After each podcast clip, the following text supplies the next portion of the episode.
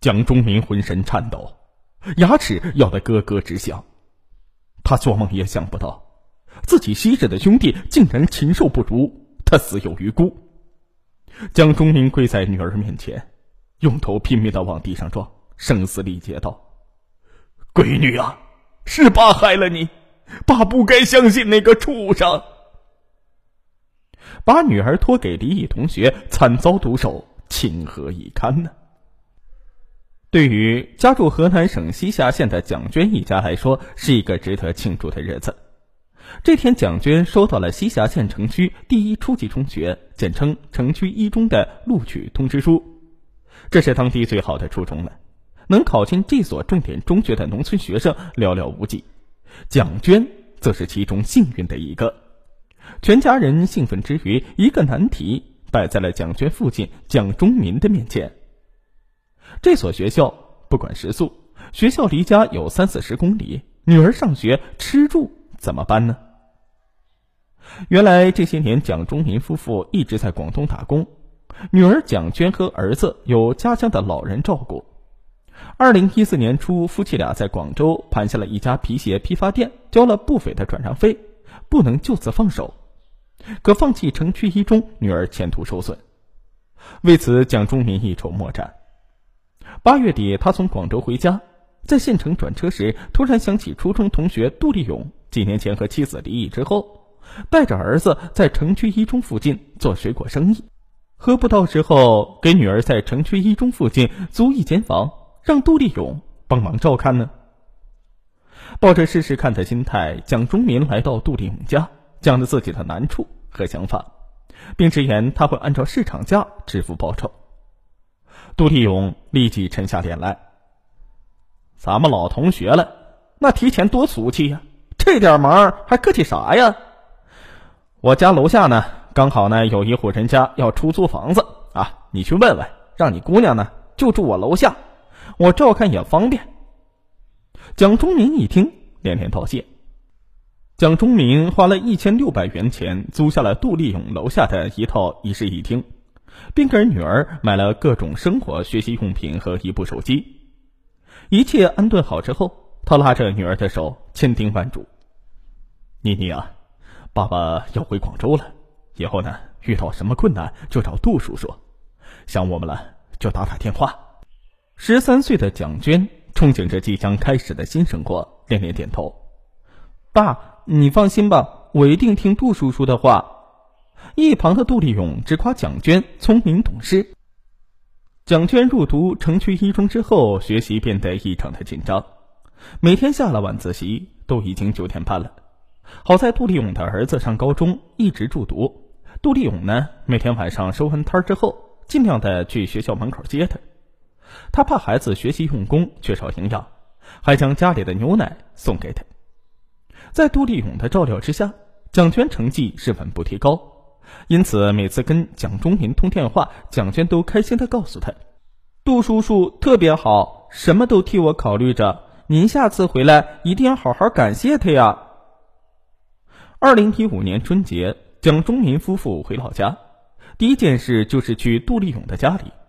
夫妻俩不仅买了许多高档礼品，还为他儿子包了一个大红包。杜立勇推了半天，最后呢，还是收下了。此后，杜立勇对照顾蒋娟更加尽心。有时候，蒋娟晚上下晚自习回家，还在用功读书，他会主动端一碗热气腾腾的面或者是水饺送过来。一天晚上九点半，他给蒋娟送夜宵的时候，见蒋娟躺在床上，捂着肚子直流汗。杜立勇赶紧上前询问。这时，蒋娟红着脸说：“叔叔，没事，就肚子疼。”明天就好了。杜立勇顿时是明白了，这是女孩子的生理期疼痛，他赶紧下楼给蒋娟弄了点红糖水，让她喝了。杜立勇的关心让蒋娟体味到了久违的温暖，也赢得了他的信任。这时候，蒋娟也是完全打开心扉，把少女的心思和苦闷跟杜立勇聊，还为杜立勇配了自己屋子的钥匙，好让他随时的出入。一天，当蒋娟哭着告诉杜立勇，自己因为穿着土气被几个城里女孩议论时，杜丽勇豪气的拍了拍钱包：“走，输给你呢，去商场买几件漂亮衣服。”蒋娟刚开始还犹豫，可听杜丽勇说：“你放心，你爸有钱放在我这儿啊，他让我帮你置办呢。”他这才开心的去了。天气热了，那天蒋娟挑了几条漂亮的裙子。已经十四岁的她发育良好，出落的亭亭玉立。站在一旁的杜丽勇嘴里连连称赞，心里却多了几分遐想。这天晚上十一点多，蒋娟刚躺下，门突然开了。蒋娟紧张的问：“谁？”这时杜丽勇说：“给她送牛奶来了。”蒋娟穿着睡衣起来，到外面屋里迎接杜丽勇。他接过牛奶，杜丽勇。说要看着他把牛奶喝完，蒋娟只好照办。可他刚喝了两口，杜丽勇突然是紧紧把他抱在怀里，突然之举把蒋娟给吓懵了。他一边挣扎一边大叫：“杜叔叔，你干嘛呀？放开我！”可是杜丽勇哪里肯听呢？不顾他的苦求，重重的把他压到了身下，撕扯了他的衣服。事后。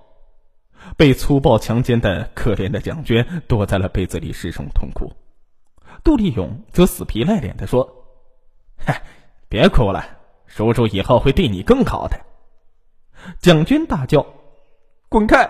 我不要你照顾，我要告诉爸爸，让他把你抓起来。”听完蒋娟要将此事告诉蒋忠民，杜丽勇立即害怕了，露出一脸凶相：“哼哼，我告诉你。”你要是敢告诉你爸，我立马回家把你弟弟和你爷爷奶奶杀了。你不信是不是？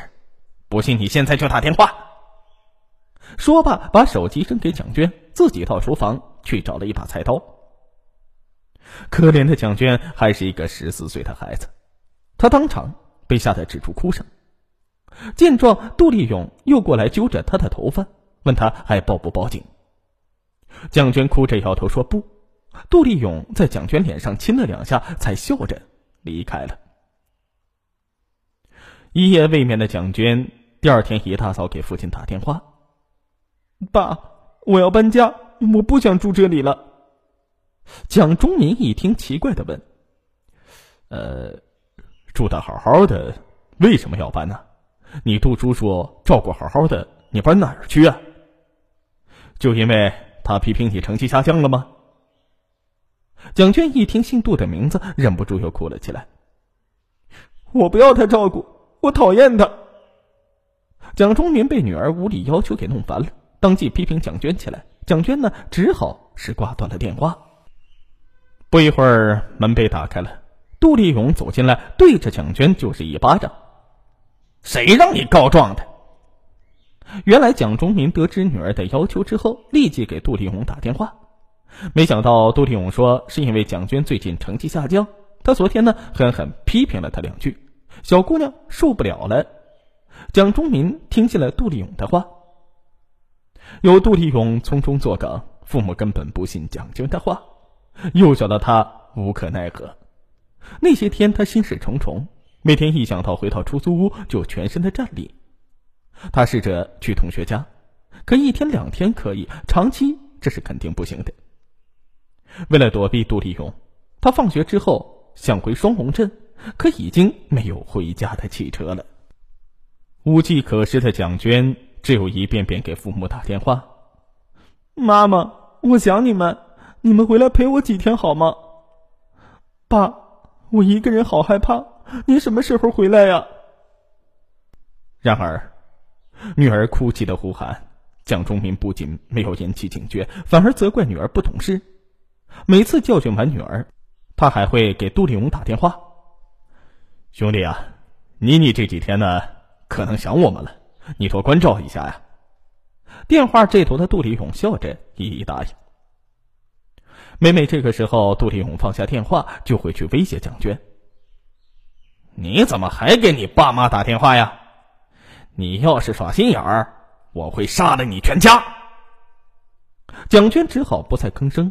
而杜立勇更加的肆无忌惮，经常夜里趁蒋娟睡着了，用钥匙把门打开，钻进她的房间，既无力反抗，又不敢叫喊的蒋娟，像一只无助的小羔羊，流着泪，任由杜丽勇宰割着自己。